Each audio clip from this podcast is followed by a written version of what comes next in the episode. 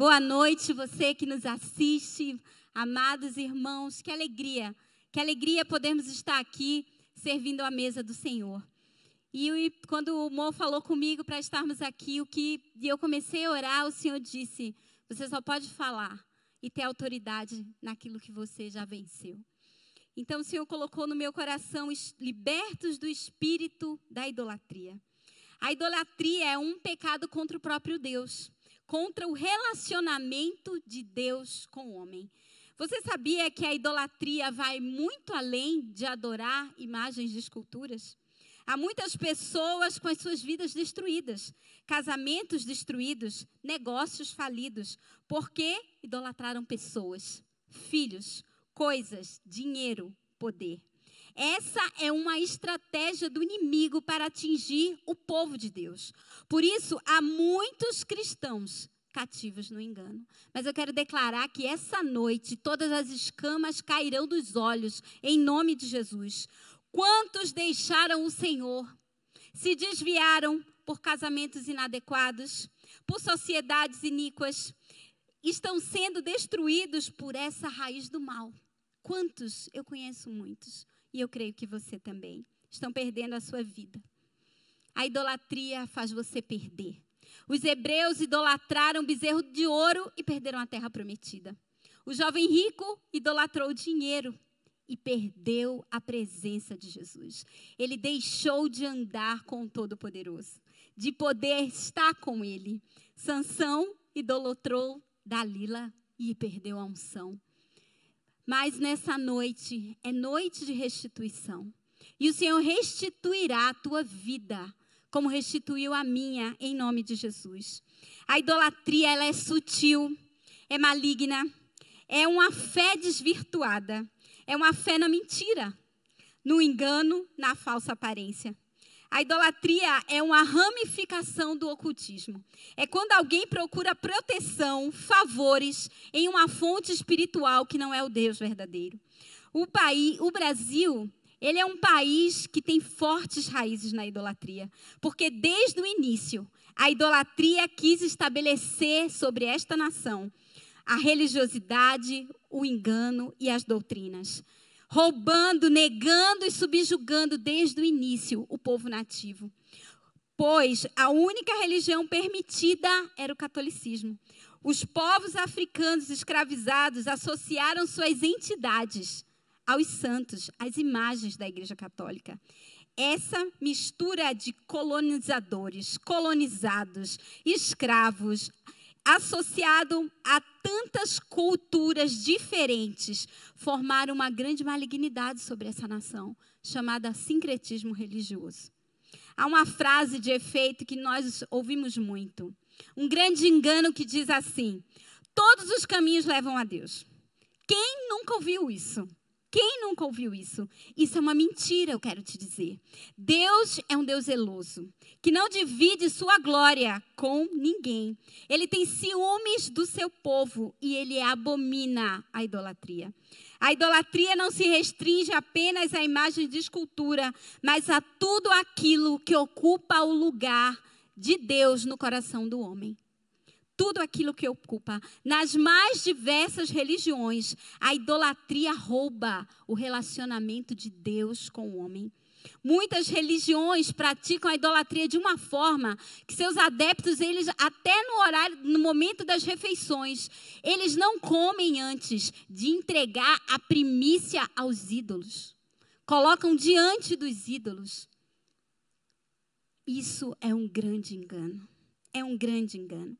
Ezequiel 14, do 1 ao 4 e 6 diz assim: Algumas das autoridades de Israel vieram e se assentaram diante de mim.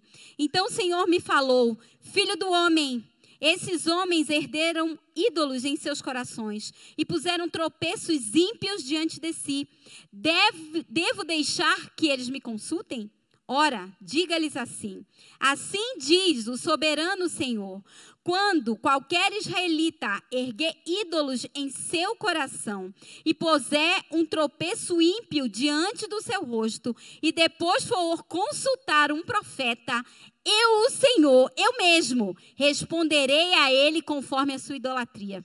Por isso, diga à nação de Israel: Assim diz o soberano Senhor: arrependam-se, desviem-se dos seus ídolos e renunciem às práticas detestáveis. Irmãos, a idolatria traz um dos piores juízos do céu sobre a terra, porque Deus autoriza o engano sobre o coração do idólatra.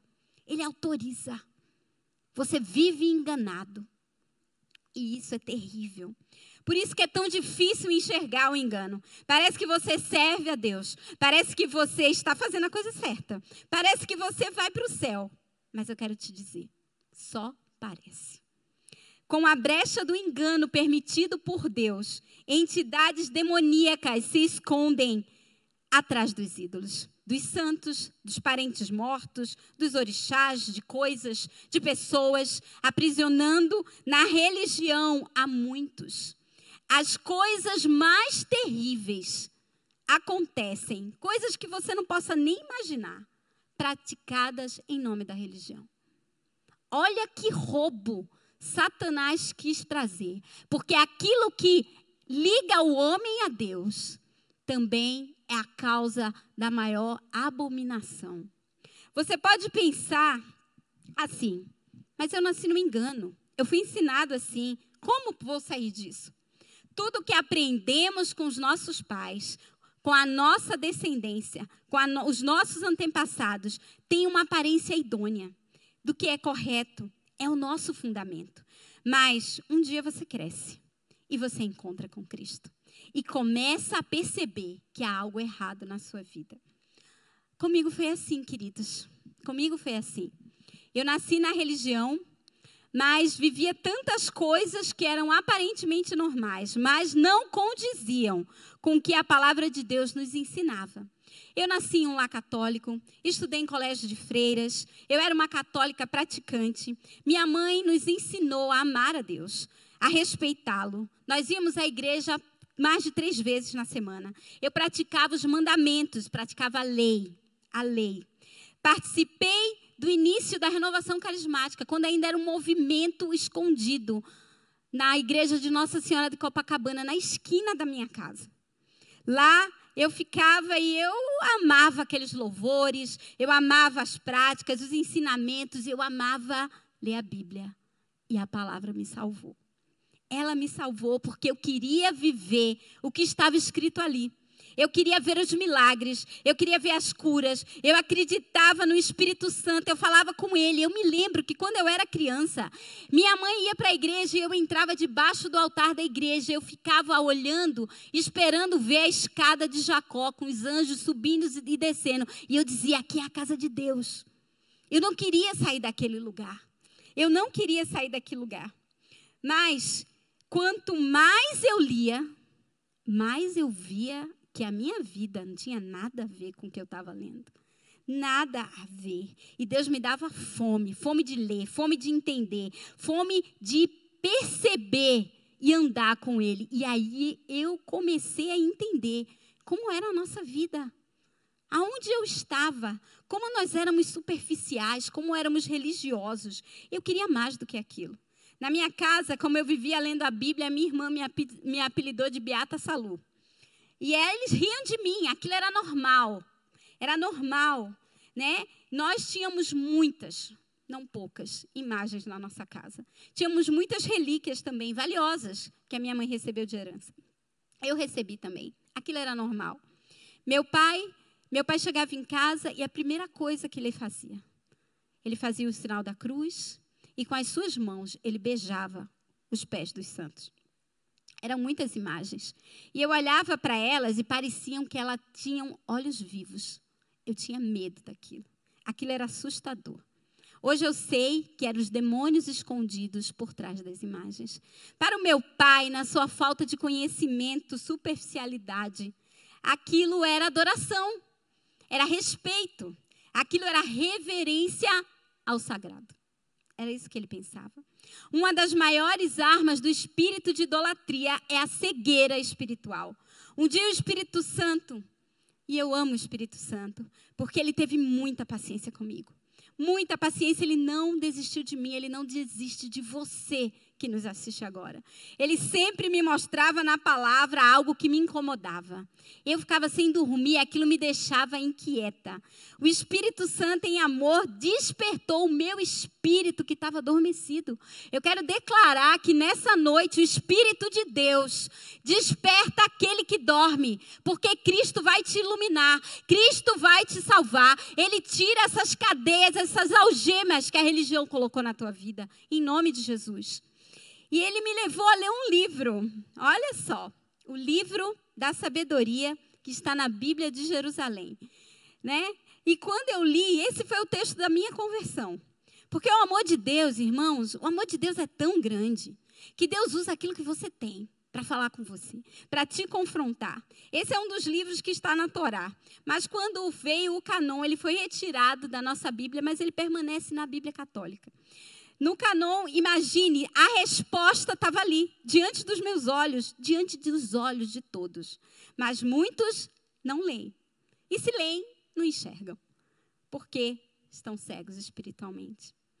O título desse, desse texto é O Princípio da Idolatria. Imagine isso, isso está na palavra. E diz assim: eu vou ler para você, porque não precisa nenhuma um grande entendimento para você perceber como é claro. E diz assim, livro da sabedoria, capítulo 14, 7, 31 da Bíblia de Jerusalém. Porque bendito é o madeiro, madeiro pelo qual se opera a justiça, mas maldito é o ídolo, ele e o que fez. Este porque o formou, aquele porque sendo corruptível, leva o nome de Deus. Com efeito, Deus odeia tanto o ímpio quanto a sua impiedade. E a obra sofrerá o mesmo castigo que o autor. Este é o motivo porque também Deus abomina os ídolos. Na criação de Deus, eles se tornaram uma abominação, objeto de escândalo para os homens e laço para os pés dos insensatos. Irmãos, eu nunca imaginei que meus pés estavam no laço. Eu achava que eu ia para o céu. Eu achava. Foi pela realização dos ídolos que começou a apostasia, e a sua invenção foi a perda dos humanos. Eles não existiam no princípio e não durarão para sempre. A vaidade dos homens os introduziu no mundo, e por causa disso, Deus decidiu a sua destruição para breve. Olha só essa parte. Um pai aflito por um luto prematuro, tendo mandado fazer imagem do filho tão cedo arrebatado, honrosa e em seguida como a um Deus, aquele que não passava de um morto, transmitiu aos seus ritos secretos e cerimônias. Esse costume ímpio, tendo se firmado com o tempo, foi depois observado e feito uma lei. Era se tornou uma prática. E isso foi uma cilada para a humanidade. Os homens, sujeitando-se à lei da desgraça da tirania, deram a pedir a madeira, o nome incomunicável de Deus. Como se não bastassem terem encerrado acerca do conhecimento de Deus, embora passando a vida numa longa luta pela de ignorância, eles dão o nome de paz a um estado infeliz, imoral com efeito, sacrificando seu filho, celebrando mistérios ocultos ou entregando-se à orgia desenfreada de religiões exóticas, eles já não guardam a honestidade, nem a vida no casamento, mas um faz desaparecer o outro pelo ardil, como a última pelo adultério. Tudo está numa confusão completa. Sangue, Homicídio, essas são as consequências da idolatria. Furto, fraude, corrupção, deslealdade, revolta, perjúrio, perseguição dos bons, esquecimento dos benefícios, contaminação das almas, perversão dos sexos, adultério, porque o culto dos inomináveis ídolos é o começo, a causa e o fim de todo mal. Seus adeptos, adeptos incitam o prazer, eles vivem na injustiça, sem escrúpulos juram falso, porque têm confiado em ídolos inanimados. Esperam não ser punidos pela sua má fé, porque o que eu estou lendo está na palavra. Contudo, o castigo os atingirá por duplo motivo, porque eles reconheceram a Deus, mas se afeiçoaram os ídolos. Pois não é o poder dos ídolos invocados, mas o castigo reservado ao pecador que sempre persegue as faltas dos maus. Irmãos, idolatria é fé na mentira. Fé no engano. E há uma ação terrível do espírito da idolatria, porque ela se ela torna a pessoa que idolatra semelhante ao ídolo. Salmo 115, 2 a 8 diz assim: Porque perguntam as nações: onde está o Deus deles? O nosso Deus está nos céus e o poder e pode fazer tudo o que lhe agrada. Os ídolos dele, de prata e ouro, são feitos por mãos humanas.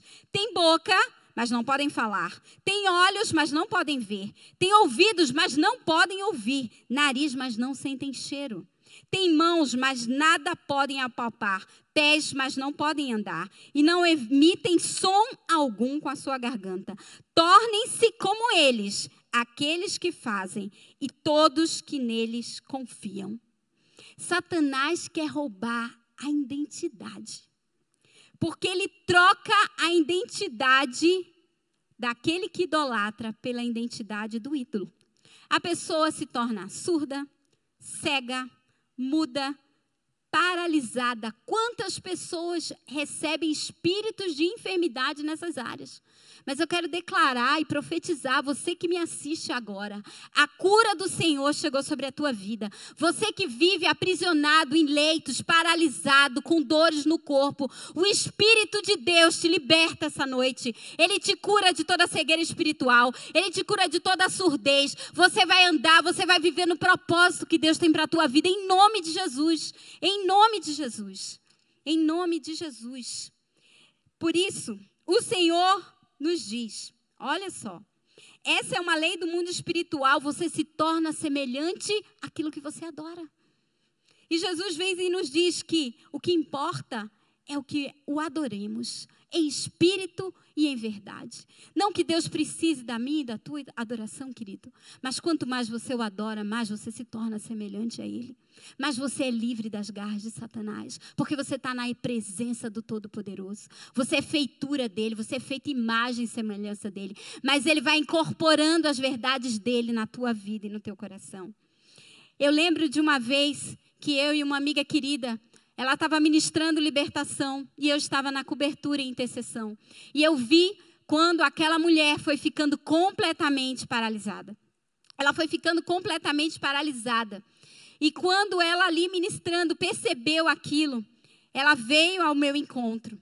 E nós conseguimos levantar aquela moça. Mas eu nunca tinha visto uma manifestação demoníaca daquela aquela moça, ela ficou literalmente igual uma estátua. Nós apertávamos o braço dela, era rígido como isso aqui. Ela não piscava, ela não andava. Satanás foi tomando a voz dela, porque ela ficou como ídolo. Ela ficou como ídolo. E ela, aquele olhar assim catatônico. E eu lembro que, que essa ministra veio e ela disse assim: Se você está me ouvindo, pisque. E ela piscou. Se você quer entregar a tua vida a Cristo, pisca duas vezes. E foi assim, irmãos, que aquela moça foi liberta.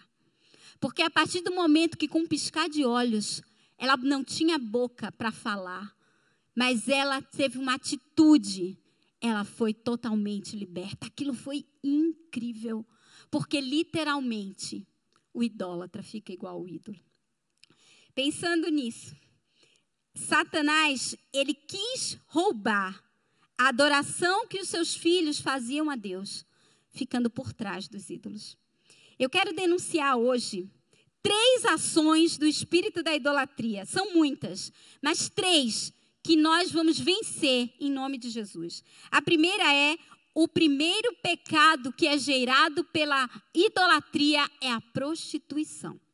Romanos 1, de 21 a 27 diz assim: Porque tendo conhecido a Deus, não o glorificaram como Deus, nem lhe renderam graças, mas os seus pensamentos tornaram-se fúteis e o coração insensato deles se obscureceu. Dizendo-se sábios, tornaram-se loucos e trocaram a glória de Deus imortal por imagens feitas semelhantes do homem mortal, bem como de pássaros, quadrúpedes e répteis. Por isso Deus Deus, irmãos, os entregou à impureza sexual, seguindo os desejos pecaminosos do seu coração, para a degradação do seu corpo entre si. Trocaram a verdade de Deus pela mentira. Em nome de Jesus, você precisa colocar essa noite toda mentira na cruz.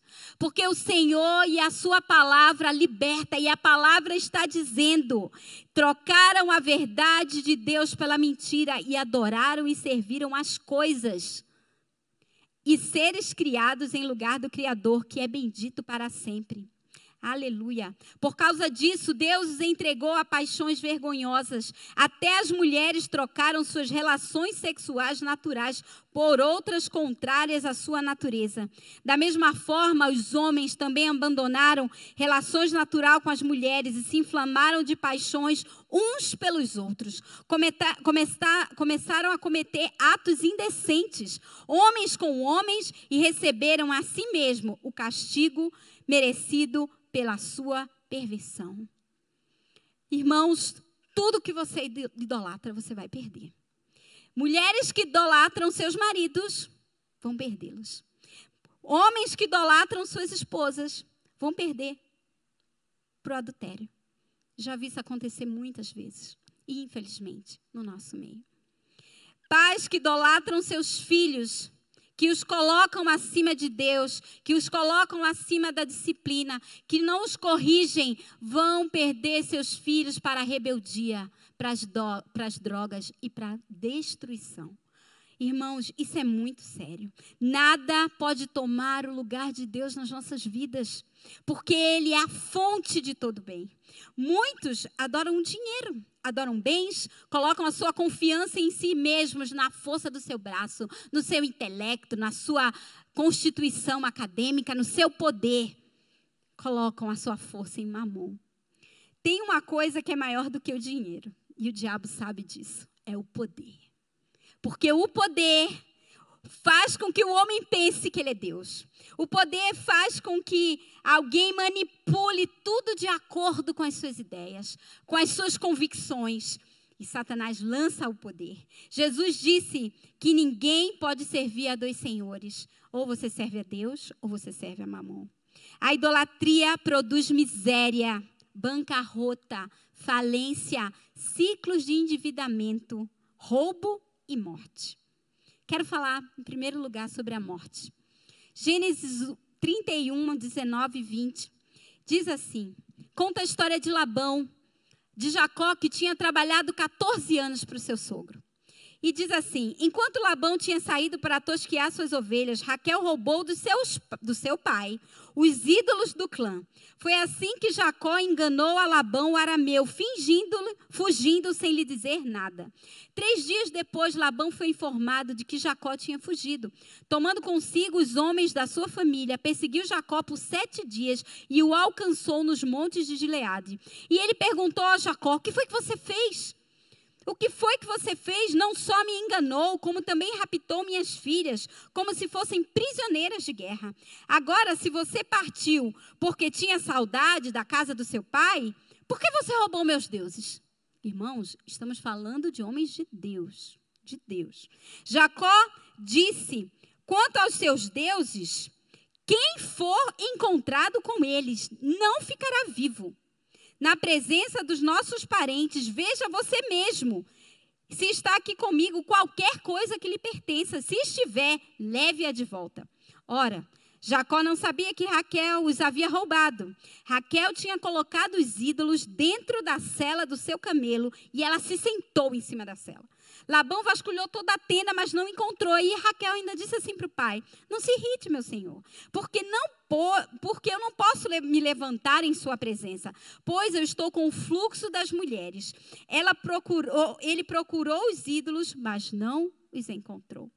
Irmãos, esses ídolos também chamados terafins, eram deuses domésticos, associados à adivinhação, associados à feitiçaria, práticas pagãs, abominadas por Deus, mas que eram muito comuns entre os hebreus. A palavra fala muito sobre isso no Antigo Testamento. Além disso, esses ídolos, eles eram objetos que asseguravam ao genro, olha só, a sucessão da propriedade do seu sogro. Então, isso explicava porque Labão estava tão desesperado para encontrar aqueles ídolos. E Raquel sabia disso. Por isso que ela tirou os ídolos. Mas Jacó não sabia que a sua esposa tinha roubado os ídolos. E a sentença das suas palavras aconteceu. Porque ele disse: Morto será aquele que tiver com os ídolos. E isso aconteceu com Raquel, porque ela morreu a ter o seu filho Benjamim. Essa história é muito triste, porque você vê o povo de Deus contaminado por raízes da idolatria. Gênesis 35 a 16 fala do momento em que Raquel morre. E enquanto ela estava ali sofrendo, tentando dar à luz, a parteira disse: Não tenha medo, pois você ainda vai ter outro menino.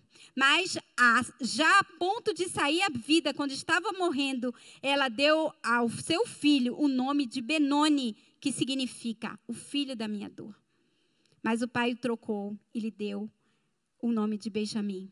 Assim morreu Raquel e foi sepultada junto ao caminho de Efrata, que é Belém. Raquel ficou à beira do caminho. Ela, ela não chegou na casa da provisão. Ela não chegou em Belém, a casa do pão, porque se associou com a mentira, com o roubo e com a idolatria. Irmãos, isso é muito sério. A falência, o roubo e a miséria que a idolatria traz. Jeremias 3, de 24 ao 25, diz assim: Desde a nossa juventude, Baal, o Deus da vergonha, tem consumido o fruto do trabalho dos nossos antepassados, as ovelhas, os bois, os seus filhos e as suas filhas. Seja a vergonha, a cama e a desonra o nosso cobertor. Pecamos contra o Senhor, nosso Deus, tanto nós como os nossos antepassados, desde a nossa juventude até o dia de hoje, e não temos obedecido ao Senhor, nosso Deus. Você está passando por isso? Você foi roubado? Você vive ciclos de derrota financeira. Você já vai e você volta, e quando você vê, você está no meio de perdas, de roubo, de bancarrota ídolos. Ídolos. É preciso renunciar. É preciso entregar.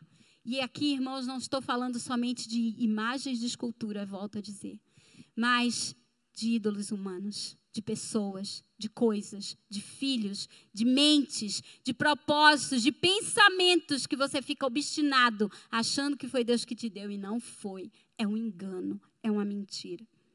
Quero te dizer que Deus dá carta de divórcio ao idólatra. Nossa, Meg, Deus dá carta de divórcio, dá ao idólatra. Jeremias 3, de 6 a 9, diz assim: Deus dá carta de divórcio a toda a nação de Israel pelo adultério espiritual. Durante o reinado do rei Josias, o Senhor me disse: Você viu o que fez Israel a infiel? Subiu todo o monte elevado e foi para debaixo de toda a árvore verdejante para se prostituir. Depois de ter feito tudo isso, eu pensei: olha, gente, presta atenção, entra nessa história. As pessoas estão se enganando, elas estão se prostituindo e elas estão pensando que Deus não está vendo. E Deus está cercando, está dizendo: sai daí, sai desse lugar, deixa essa vida. Deus fica esperando que você se arrependa, mas você não se arrepende. Você não se arrepende. Ele está falando do seu povo. Ele está falando de nós, não é do ímpio. Prestem atenção nisso. Depois de ter feito tudo isso, pensei que ele voltaria para mim, mas não voltou. E a sua irmã traidora Judá viu essas coisas. Viu também que, deu a, que dei a infiel Israel uma certidão de divórcio e a mandei embora, por causa de todos os seus adultérios. Entretanto, a sua irmã Judá, a traidora, também se prostituiu sem temor algum. Irmão, isso fala de, da nossa vida, do nosso testemunho. Porque Judá viu Israel se prostituir, entrou no caminho da prostituição. Eu quero te perguntar: qual é o caminho que você tem andado? A tua vida fala do Senhor? Se ninguém souber que você serve a Deus, você é um homem de Deus. Os teus filhos reconhecem isso em você. No teu trabalho, você fala, a tua vida fala de quem é o Senhor. Judá contaminou a terra cometendo adultério com ídolos de pedra e madeira. Deus não se divorciou de Israel por vontade própria mas devido a uma obstinada rebelião da nação a rejeitá-lo, Deus foi ostensivamente repudiado. E o texto diz: por causa de tudo isso. Irmãos, essa é noite de arrependimento. 1 Samuel 15, 23 diz assim: Pois a rebeldia é como o pecado da feitiçaria, a arrogância é como o mal da idolatria. Assim como você rejeitou a palavra do Senhor, ele o rejeitou como rei. O rebelde, ele é como um feiticeiro para Deus. Uma vez a gente estava atendendo uma família. E era uma família que já tinha passado por muitas muitos aconselhamentos pastorais. E eu sempre oro, e eu e o Alves oramos antes de fazer aquele atendimento, e naquela noite Deus me deu um sonho. Eu entrava naquela, na casa daquela família, que eu já, já tinha estado lá, né, fisicamente. E quando eu entrava, eles, a casa estava toda escura. E quando eu ia andando, eu dizia: Não tem ninguém em casa, amor, não tem ninguém em casa. Aí eu, eu ouvi eles dizendo assim: A gente está aqui, a gente está aqui. E eu ia entrando pela casa. E eles estavam no quintal da casa, praticando feitiçaria, velas, sangues, sacrifícios, coisas abomináveis. Eu olhava para aquilo e dizia, no sonho, dizia, Deus, mas eles, eles são Deus, Senhor. O que quer dizer isso? E quando eu fui acordando, o Espírito Santo me deu esse texto. Porque para mim, rebeldia é como feitiçaria. Você que é filho de Deus não pode ser chamado de feiticeiro. Você não pode deixar a raiz da rebelião entrar no teu coração e fazer morada, porque essa é uma raiz demoníaca. Ela passa de geração em geração, ela não vai só roubar a tua vida, ela vai roubar toda a tua descendência. O rebelde, o insubmisso, aquele que não se submete, esse perderá tudo, como foi Saul. Esse texto fala dele. O rei de tudo lhe foi tirado. Em segundo lugar, a cegueira espiritual. Um dos, uma das maiores ações do espírito da idolatria é a cegueira espiritual. Porque o mundo espiritual, ele é apenas um lampejo, é só um pluf da verdadeira realidade. Em 1 Samuel 16, 7, o Senhor diz assim: o Senhor, contudo, disse a Samuel: Não considere sua aparência nem a sua altura, porque eu rejeitei. O Senhor não vê o homem com, com a sua aparência, mas o Senhor vê o homem pelo seu coração. A idolatria, ela deixa a pessoa na superfície, no raso. Ela é treinada para ver só o que, o que todo mundo está vendo né? A superfície das coisas. Ela não tem discernimento, ela é facilmente enganada. Eu quero te dizer e te lembrar. Lembra de Bartimeu? Cego de nascença. Mas Jesus abriu aqueles olhos que viviam nas trevas e trouxe para a luz. Mas Satanás, no Éden, tirou os olhos da luz de Adão e Eva e levou para as trevas. Irmãos, que toda cegueira espiritual da tua vida, da tua casa, daquele que você intercede agora, desse amigo, desse parente, caia por terra pelo poder do nome de Jesus. Olhos cegos enxerguem agora, se abram no poder do nome de Jesus. Toda a resistência que Satanás coloca nos teus olhos, porque você só vê e enxerga mentira. O Senhor passa agora uma gota do seu sangue e sai. Cai agora, em nome de Jesus. Em nome de Jesus. Nessa noite, Jesus, Ele quer curar a nossa visão. E Ele quer nos preparar. Ele está voltando, igreja. Chega de engano, chega de superficialidade, chega de andarmos no raso.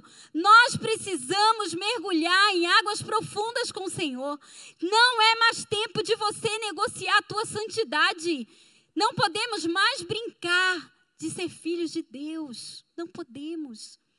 Não podemos, isso entristece o coração do Senhor, isso afasta o Espírito Santo, irmãos.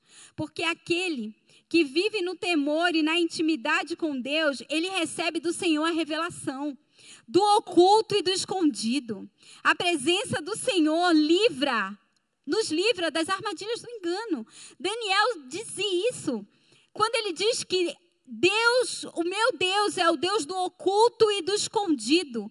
Não só porque ele revela coisas, mas porque ele esconde as suas preciosidades para dar somente àqueles que são íntimos dele. É tempo de viver intimidade com Deus, irmãos. É tempo de ouvir a sua voz. Não só para dizer, uau, eu ouço a voz de Deus. Uau, eu sou ungidão. Não, eu sou obediente. Eu sou submisso. Eu ando de acordo com a palavra, eu me submeto às minhas autoridades. Eu ando em obediência, em nome de Jesus. Salmo 25, do 14, a, do 14 ao 15, diz assim: O Senhor confia os seus segredos àqueles que o temem e os leva a conhecer a sua aliança. Os meus olhos estão sempre voltados para o Senhor, pois somente Ele tira os pés da armadilha.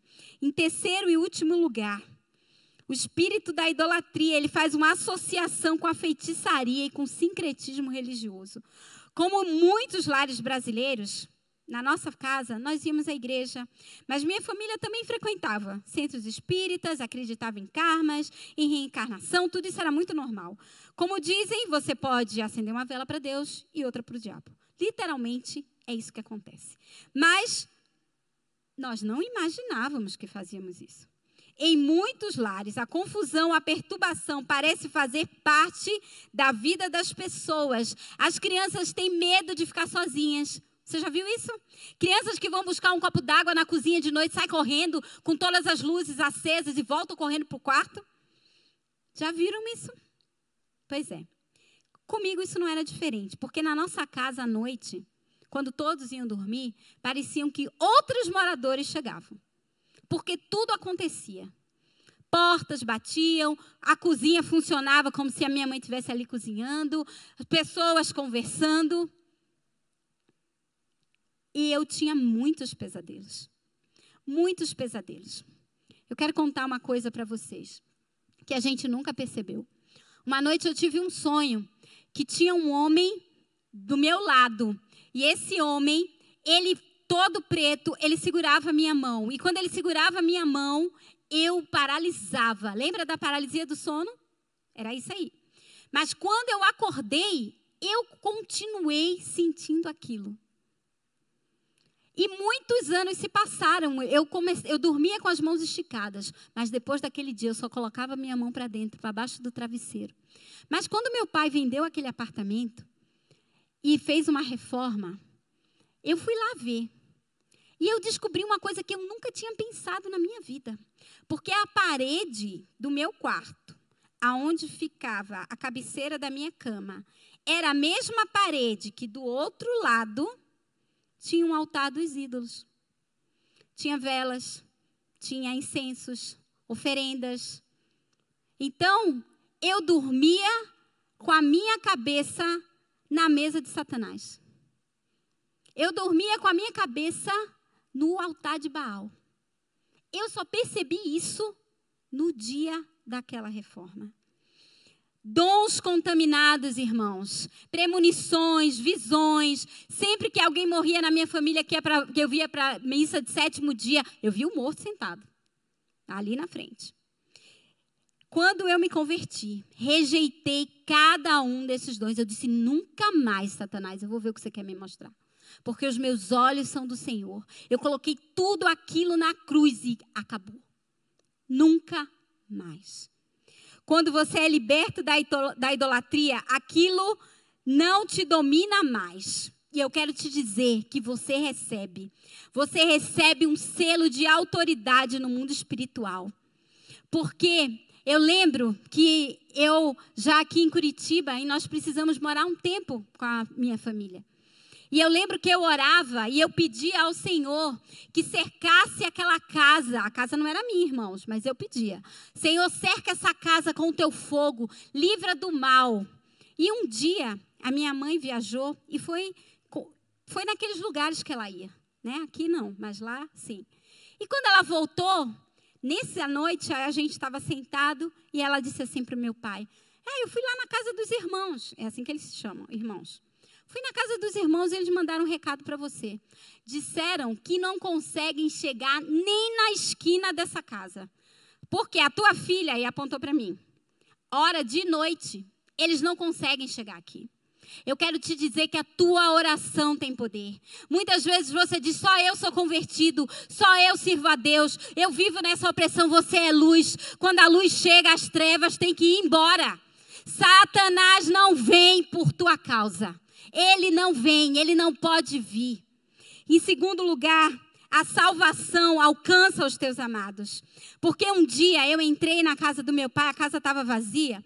E quando eu fui entrando na casa, meu pai tinha uma poltrona daquelas chamadas poltronas do papai, e eu vi o próprio demônio, demônio não, era, era Satanás, sentado naquela cadeira.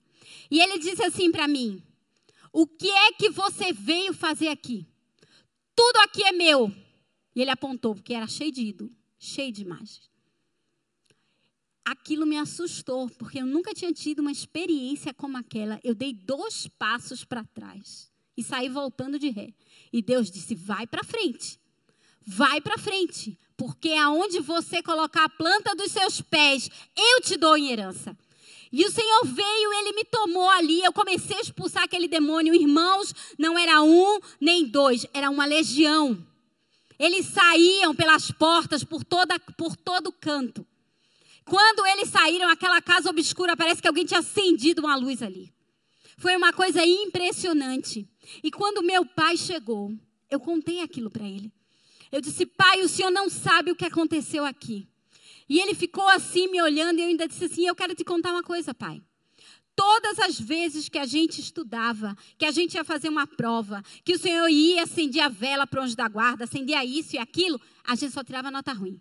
Mas quando o Senhor não fazia nada, a gente só tirava nota boa. E eu quero te dizer que o diabo disse que essa casa é dele. Aí meu pai disse: Não, essa casa não é dele, não. Eu não sou dele. Eu disse: Mas ele disse que é, pai. Eu não sou dele, essa casa não é dele. E ele foi lá, entregou a vida a Jesus, retirou aquelas velas, retirou aqueles santos, porque a salvação chegou naquele lugar. A salvação, a luz de Deus e salvou aquele homem que achava que servia a Deus que tinha tanta reverência pelas coisas de Deus, mas vivia no engano. Vivia no engano.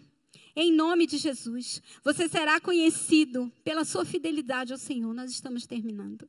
Você será conhecido pela sua fidelidade.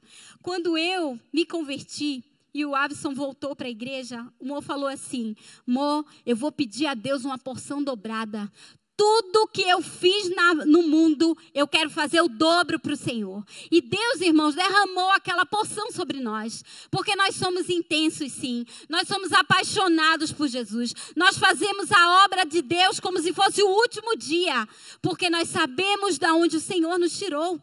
Nós sabemos que se não fosse a mão do Senhor, não estaríamos aqui não estaríamos aqui falando para vocês.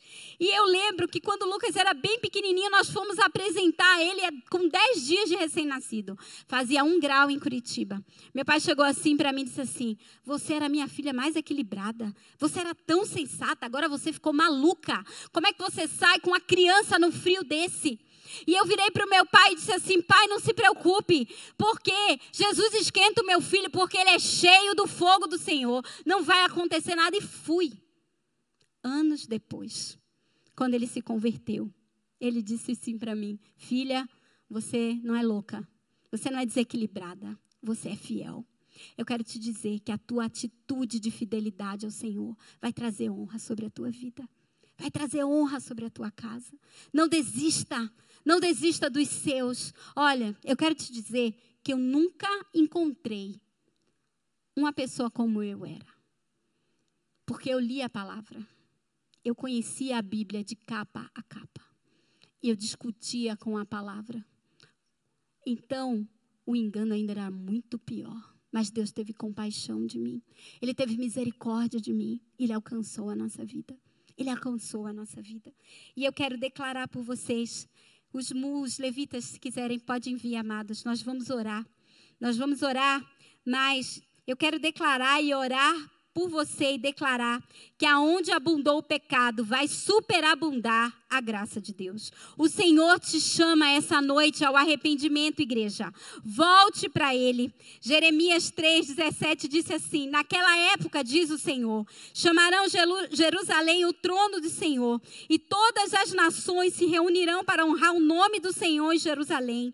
Não mais viverão segundo a obstinação dos seus corações, para fazer o mal, porque eu mesmo disse com que alegria eu trataria eles como se tratam filhos e daria uma terra aprazível a você, a mais bela herança entre as nações. Olha, gente, Deus falando isso no Antigo Testamento. Eu pensei que vocês me chamariam de pai e que não deixariam de me seguir. Voltem Voltem, você que me assiste, ouça a voz do Senhor, voltem, filhos rebeldes, e eu os curarei da sua rebeldia. Sim, o povo responde: Nós viemos a ti, pois tu és o Senhor, nosso Deus. De fato, a agitação idólatra nas colinas e o murmúrio nos montes é o engano. No Senhor, o nosso Deus, está a salvação de Israel. Aleluia. A salvação sobre a sua casa. Vamos adorar o Senhor, porque quando nós terminarmos agora de louvar ao Senhor, do Senhor ministrar o teu coração com esse cântico, porque Deus habita no meio dos louvores, nós vamos fazer uma oração de guerra. Então se prepare, se levante, comece a marchar no, na tua casa. Vamos clamar ao Senhor e todas as correntes da idolatria serão quebradas em nome de Jesus. Palavra de Deus diz: aonde está o teu tesouro, aí está o teu coração. Qual é o teu ídolo? É o teu marido? São pessoas? São coisas? É um time de futebol que você deixa tudo para ir atrás? São sofismas, mentiras? É o dinheiro que você não negocia e que te deixa na miséria? E agora nós vamos fazer essa oração de guerra. E eu quero que você se posicione, eu quero te convidar a se levantar. Eu quero te dizer que o mundo espiritual reconhece um homem de Deus posicionado. O mundo espiritual recua quando uma mulher se levanta pela sua casa.